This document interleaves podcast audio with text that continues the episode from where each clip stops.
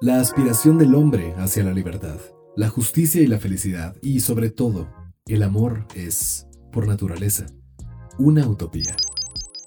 El amor es una insatisfacción constante, pero no sé si permanente. O sea, si no puedo lograr lo que sueño, si todo es una utopía, ¿de qué vale haberlo soñado del todo? ¿En dónde se vuelven realidad mis anhelos si el mundo no es lo que pensaba ni lo que imaginé? Pareciera ser que la vida únicamente resulta tolerable a condición de no estar jamás en ella.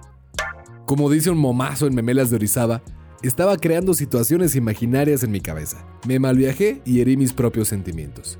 Y ahora estoy enojada contigo. Con base en el libro Madame Bovary de Gustave Flaubert, hablaremos de la inadaptación y el fracaso de las aspiraciones románticas que no se corresponden con la realidad de nuestro tiempo, de cómo no existen niveles para amar y de cómo celebrar las imperfecciones para encontrar el significado de las palabras dicha, pasión y embriaguez en un mundo que se ha convertido, o que siempre ha sido, un holograma. Ahí te va. Mi Coco Wash.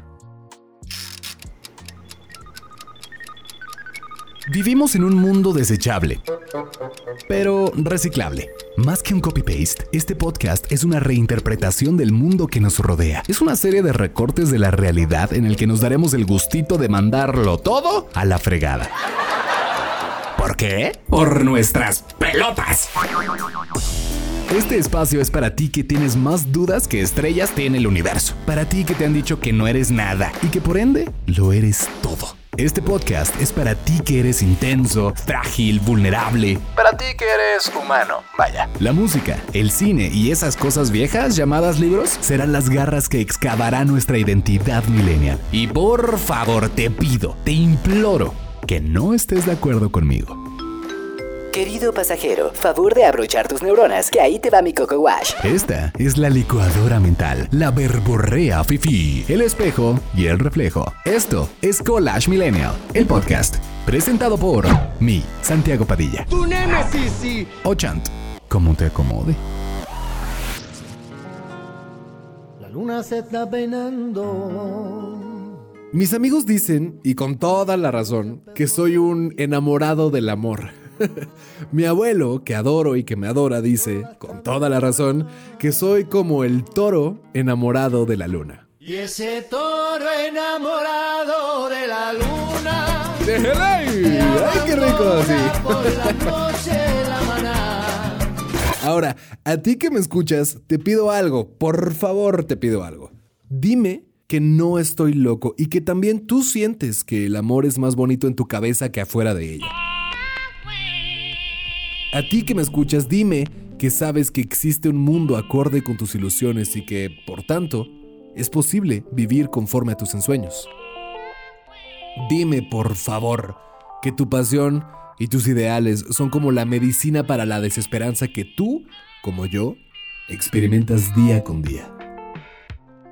Aunque sea yo muy tranquilito y buena onda y que doy la impresión de que todo en mi vida está cool y ay no, Chant nunca se enoja y el amor me llegará, bla bla bla bla bla bla, me considero un güey problemático. Sí, sí problemático, pero problemático en la medida de mi insatisfacción frente a la realidad degradada que vivo. Problemático por ser un güey impulsivo hacia la ficción y las ensoñaciones particulares, proyecciones reales, vaya, de mis fantasmas. Un güey problemático porque abraza las imperfecciones de su condición idealista, enamorado del amor, porque tiene hambre, antojo, monchis de cosas bellas. Este libro, Madame Bovary, se publicó en 1857 y se empezó en 1851. Esta novela de Gustave Flaubert, ya vieja, puede leerse con los ojos del 2020. Y de hecho, escuché algo hermoso acerca de esto hace poco. Cada generación tiene la responsabilidad de redefinir los clásicos de la literatura.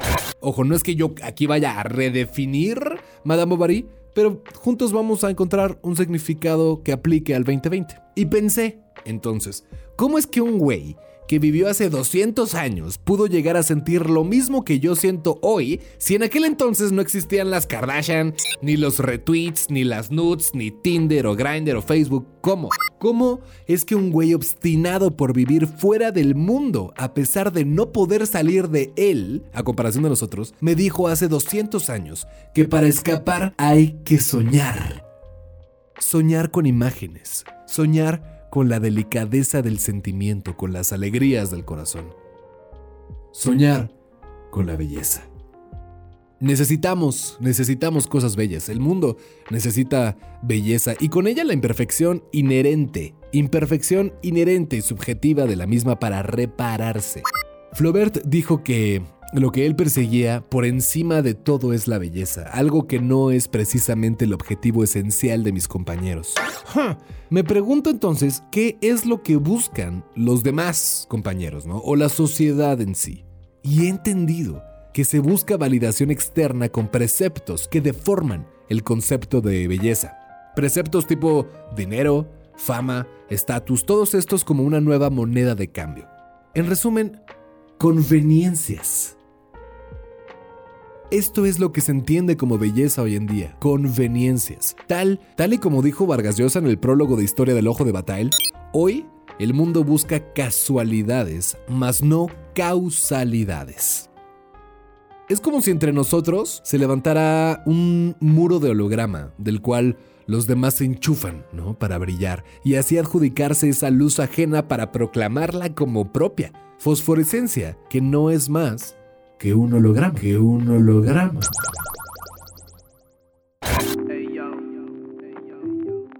Por el contrario, la belleza es imperturbable. Se demuestra imperfecta desde el primer instante. Es un espejo en donde tu reflejo se hace consciente de sus carencias naturales. La belleza te pide rechazarla, como, como, como si fuera un boomerang, una invitación para regresar a ti mismo y que, como a ella, te observes te escuches y te sientas como el todo que eres. La belleza no es un holograma y por ende somos pocos los que nos conectamos a ella. Al leer Madame Bovary sentí que tenemos un bloqueo o como una, ¿cómo decirlo? Como una negación con esta dualidad Bloqueo que asociamos con la desaprobación social, que en realidad es una confusión, es como un tintineo en la cuadrícula de la Matrix, un foquito fundido. En cambio, el florecimiento sentimental es un despertar espiritual. Moneda de cambio que ya no es reconocida en el mercado. Dicho florecimiento es la belleza en su forma más pura o verídica por ser platónica. Y solita, por su fuerza, pues porque está mamada, porque está mamey, puede desestabilizar las cosas, darle la torre al orden establecido. Si no, dime tú, ¿qué es más poderoso que la verdad de la belleza y la belleza de la verdad? Madame Bovary cuenta la historia de Emma Bovary, una chava campirana que se casa con un médico pequeño de ambiciones, pero grandioso, hasta medio tonto en inocencia, ¿no? Inocencia que no le llega ni a los talones a las expectativas de vida de ella. Emma Bovary, Madame Bovary, es la representación de la búsqueda de un absoluto inalcanzable e inaccesible, el amor ideal, que resulta, en realidad, ser como el del amor de la luna y el sol, una condena a perseguirse para nunca alcanzarse, amantes huyendo en círculos. Emma es la raíz de un pesimismo existencial que resulta amargo, porque en esencia es sumamente puro, porque en sí es la gran expresión de una gran ensoñación que tan solo quiere libertad, justicia y amor. Pesimismo que en el fondo es pureza. Flaubert, cuando estaba vivo, se mandaba, sí, pues ya muerto está cabrón, eh, se mandaba cartas o DMs, lo que equivaldría a DMs hoy, con Louise Colette, que era una poeta y su amante. En correspondencia con ella, algún lejano día de 1859, Tavo le dijo a Luisa, cuanto menos se sienta una cosa, más apto se es para expresarla exactamente como es en sí misma, en su generalidad, y exenta de todas sus contingencias efímeras. Lo que el presidente quiso decir fue que cuanto menos sientas algo, más crees que lo conoces, porque lo ves de lejos. Dentro de la edición que tengo, el prólogo tiene muchísimas referencias muy muy chidas que me hicieron saborear más y mejor la novela. Siempre leo los prólogos después, no, no me gusta sentir que lo que entiendo lo entiendo porque me lo sugirieron antes. Y dentro del prólogo estaba esta idea que creo explica perfecto lo que te he dicho hasta ahorita con base en la novela y lo que siento en mi corazón apachurrado. Idi, chachi. El mal que padecían Flaubert y sus personajes fue el de haber conocido la imagen de la realidad antes que la propia realidad. Es como una fascinación por la nada. Un mal universal, una insatisfacción moderna, un impedimento, una inconformidad con el destino y la creencia de estar designados a metas más altas. Como Emma Bovary, no, no, no quiero ver la realidad, ¿no? Sino vivir conforme a la naturaleza intrínseca de las ensoñaciones o alucinaciones que tengo. Me pasa como le pasaba a Flaubert. Lo que le hacía digno de lástima es que era incapaz de distinguir lo que es de lo que debería ser. Sufría siempre de algo de lo que carecía, aguardaba sin cesar no sé qué cosa que jamás llegaba. Me viene a la mente Esperando a Godot de Samuel Beckett del Teatro del Absurdo. Este lo leí en la prepa y me gustó muchísimo. Y a todo esto siento que estoy como con lo que digo de Madame Bovary, esperando a alguien o a algo que me eleve y que no ha llegado y que no sé si llegará, pero ¿y si cuando me mueva llega ese alguien, ese algo? Qué, absurda espera, ¿no? Pero, pero qué absurdo sería también haber desperdiciado tanto tiempo como para no verlo llegar. En este vaivén de incertidumbres, lo único que tengo a la mano son los ideales de una vida o de un sentimiento que, como Oye Express, expulsa vapor a presión y me hierve la sangre, me hierve el amor y me hierve lo que creo que está destinado, como en Emma, para mis expectativas. ¿Estoy mal por esperar? Madame Bovary, página 103. Antes de casarse, Emma se había creído enamorada pero como la felicidad que hubiera podido resultar de aquel amor no había llegado, pensó que necesariamente debía de haberse equivocado. Y trataba de averiguar qué significaban exactamente en la vida las palabras dicha, pasión y embriaguez, que tan hermosas le habían parecido en los libros. Adiós, amor mío,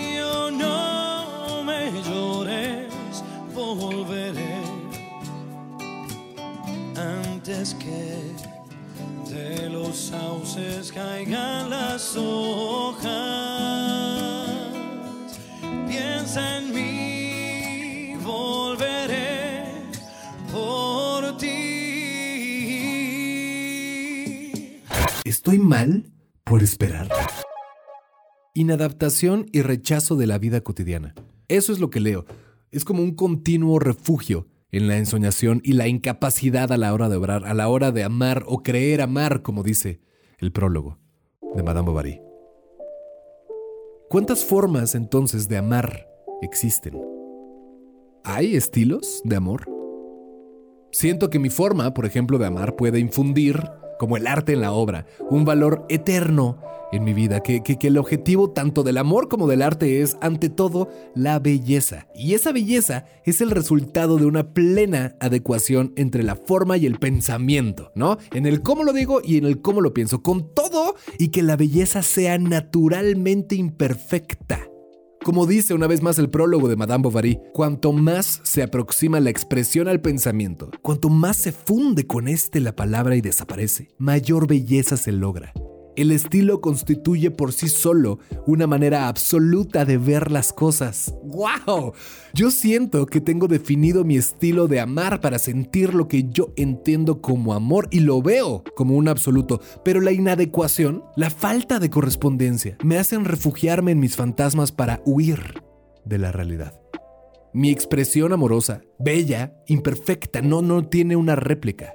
Es un eco al vacío porque mi amor es, naturalmente, imperfecto. Emma Bovary, Flaubert y tu servilleta, sentimos que hay otros mundos acordes con nuestras ilusiones y que es posible vivir conforme a nuestros ensueños. Creencia basada desde luego en una impostura, ¿no? Puesto que en ningún momento somos capaces de ver a los seres con los que nos rodeamos en el baile, como en el libro, como realmente son, porque en realidad nos decepciona descubrir que no son como los imaginamos sino que son hologramas. Madame Bovary necesita extraer de las cosas una especie de provecho personal y rechazaba como inútil todo aquello que no contribuía al consumo inmediato de su corazón, por cuanto de temperamento más sentimental que artístico, buscaba emociones y no paisajes. ¿Te has reconocido alguna vez como Madame Bovary? ¿Con esta onda de extraer de las cosas una especie de provecho personal? ¿O has conocido gente así? Te lo pregunto porque es por eso, por lo que existe en mí, en, la novela, en 1857 y en 2020, esta obstinación, este aferrarse a la idea de vivir fuera de la Matrix para habitar nuestro cosmos interno, a pesar de que nuestra ofrenda o sacrificio a ese ser divino, como lo es la sociedad, no baste. No basta con que busques la belleza, el arte del sentimiento. No basta con que quieras vivir de tus instintos sensuales ni de los gozos tangibles que solo enferman. Para vivir en este mundo, basta con que siempre estés poniendo tu felicidad, la verdad de la belleza y la belleza de la verdad en otro lado. Madame Bovary, página 185. Pero cuando más conciencia tomaba Emma de su amor, más lo reprimía para que no se notara y disminuyese. Lo que sin duda la retenía era la pereza o el miedo, y también el pudor. Pero luego, el orgullo, la satisfacción de decirse a sí misma, soy virtuosa, y de contemplarse en el espejo con talante resignado, la consolaba en cierto modo del sacrificio que creía estar haciendo. De acuerdo con la novela, Creemos que las palabras dicha, pasión y embriaguez precisan de una existencia por encima de la corriente, ¿no? Entre, entre cielo y tierra, en medio de las tempestades, algo sublime, exclusivo de ciertos seres. Piénsalo bien, siempre, siempre hay alguien que vive más padre que tú, que tiene a alguien más bonito para amar que tú y da la impresión de que esa persona es como, como un prodigio, ¿no? Como un pródigo, como un rey que rebosa fantásticos delirios a través de una pantalla. Grass is always greener. Y tú admiras a ese gurú elevado. En cambio, el resto de la gente te parece borrosa, X, mediocre, y te preguntas por qué coño estás revuelte con ellos si te mereces estar allá arriba, ¿no? En ese país de goces y pasiones, en esa dimensión delirio que en sí es una distorsión normalizada de los sentimientos, del amor y la belleza. Un tintineo en la Matrix, un foquito fundido. ¿Quieres ser parte del holograma? El amor, creo yo, Chant, no precisa de niveles ni posesiones, sino de celebraciones que nos permitan abrazar las imperfecciones, celebraciones que nos acerquen a la dicha, a la pasión y a la embriaguez inocentes por el mero hecho de existir y así por fin dejar de ver de lejos la imagen de la realidad, dejar de creer que a la distancia es pura, que la montaña es plana, impasible, como le pasa a uno de los amantes de Emma Bovary, Leon, recortar distancia para fundirse, no para poseerse. Madame Bovary, página 184. Acabó pareciéndole, pues, tan virtuosa e inaccesible, que le abandonaron todas sus esperanzas, hasta la más remota. Pero le bastó esta renuncia para que Emma quedara de repente situada en condiciones extraordinarias. Se despojó, para él, de sus atributos carnales, donde no cabía esperanza alguna y fue ascendiendo más y más en su corazón hasta despegarse a la manera de una magnífica apoteosis que alza el vuelo. Era uno de esos sentimientos puros que en nada obstaculizan el disfrute de la existencia, que se fomentan porque son raros y cuya pérdida resultaría más triste que gozosa fuera su posesión.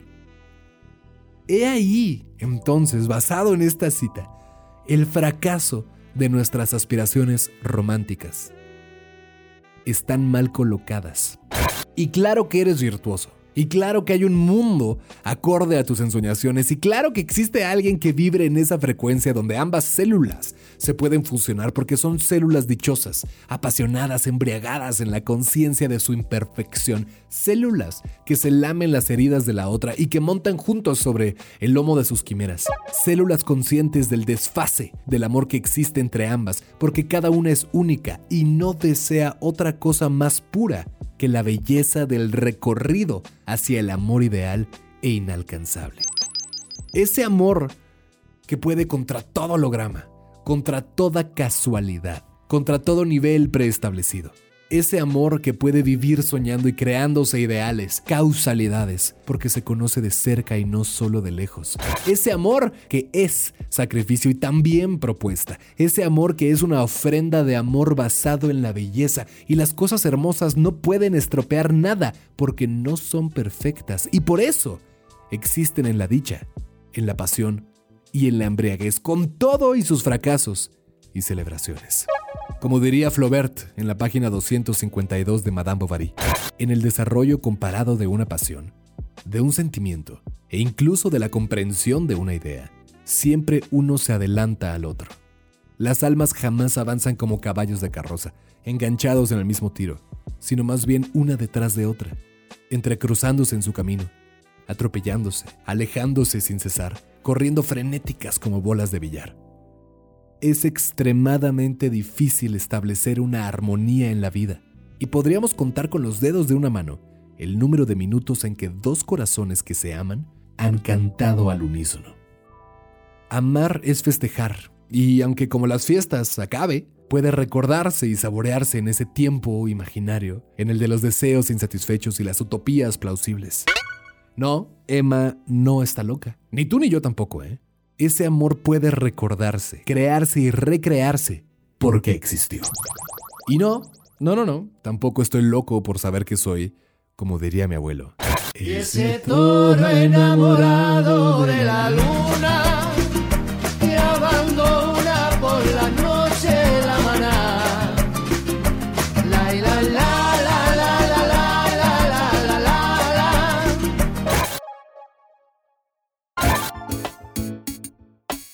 Listo.